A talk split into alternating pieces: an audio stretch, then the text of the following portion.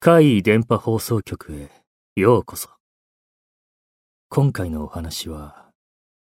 こちらです。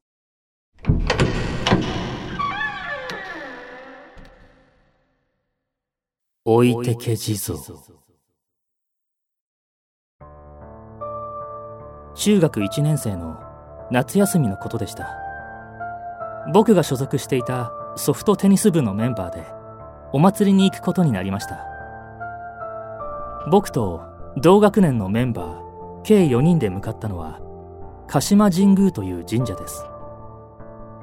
この鹿島神宮は祖母の家からそれなりに近く僕も何度か行ったことのある場所です。僕がみんなを案内する形になりました。夕方6時に待ち合わせをした場所に自転車を止めそこから4人で歩いて神社に向かいます夏だったのでこの時はまだ明るかったのを覚えています。祖母の家を通り過ぎ、お寺とそこが管理しているお墓の方へと進みます。そしてそのすぐ近くにあるそこそこ長い坂道を登って神社に向かう予定でした。その坂道の途中には大きな集合墓地があります。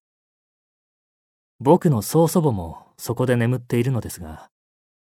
僕たちがその集合墓地を通り過ぎて、また少し坂を登ると、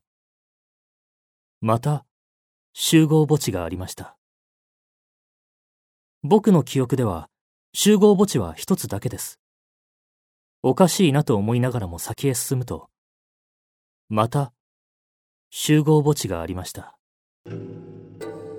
間違えて別の道を来てしまったのかと思い戻ってみても、集合墓地は延々と続きます困惑している僕に道に迷ったんじゃないだろうなと笑っていた友人たちもあまりにも不可思議な集合墓地の数に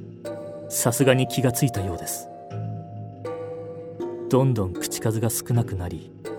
たまに「やばい」「マジかよ」くらいしか言わなくなっていました。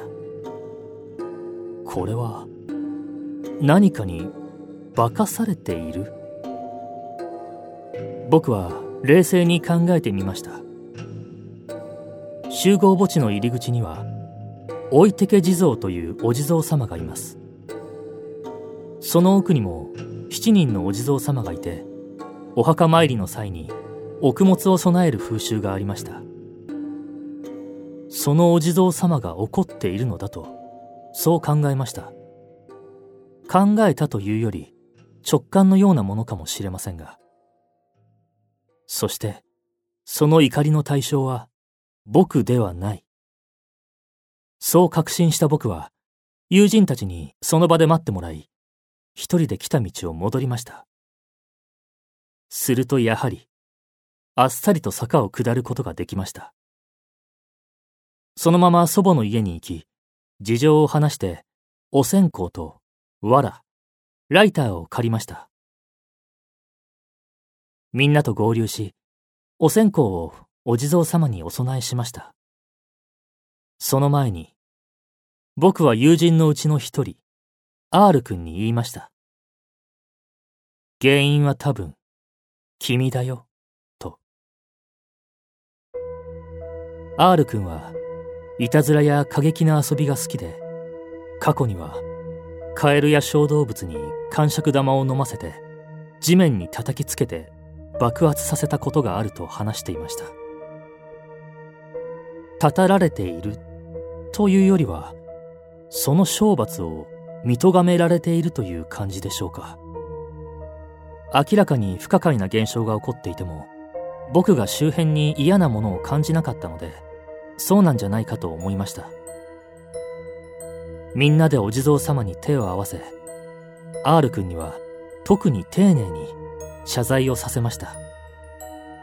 僕は部活で怪我をしないよう祈りました。その後はすぐに坂を登りきることができましたが辺りはもうすっかり暗くなり気がつけば時刻は夜の8時を過ぎていました待ち合わせ場所から余裕を持って計算しても、6時半には神社の入り口に到着する予定だったのに。ここまで来ておきながら、僕は疲れたので帰ることにしました。もう一人帰るという友人と一緒に帰路に着きましたが、別れ際、R 君の背中に何かがおぶさっている、へばりついているように見えましたが、もう疲れていたので、見なかったことにしました。置いてけ地蔵は、もう R 君を許してくれたと、そう信じて。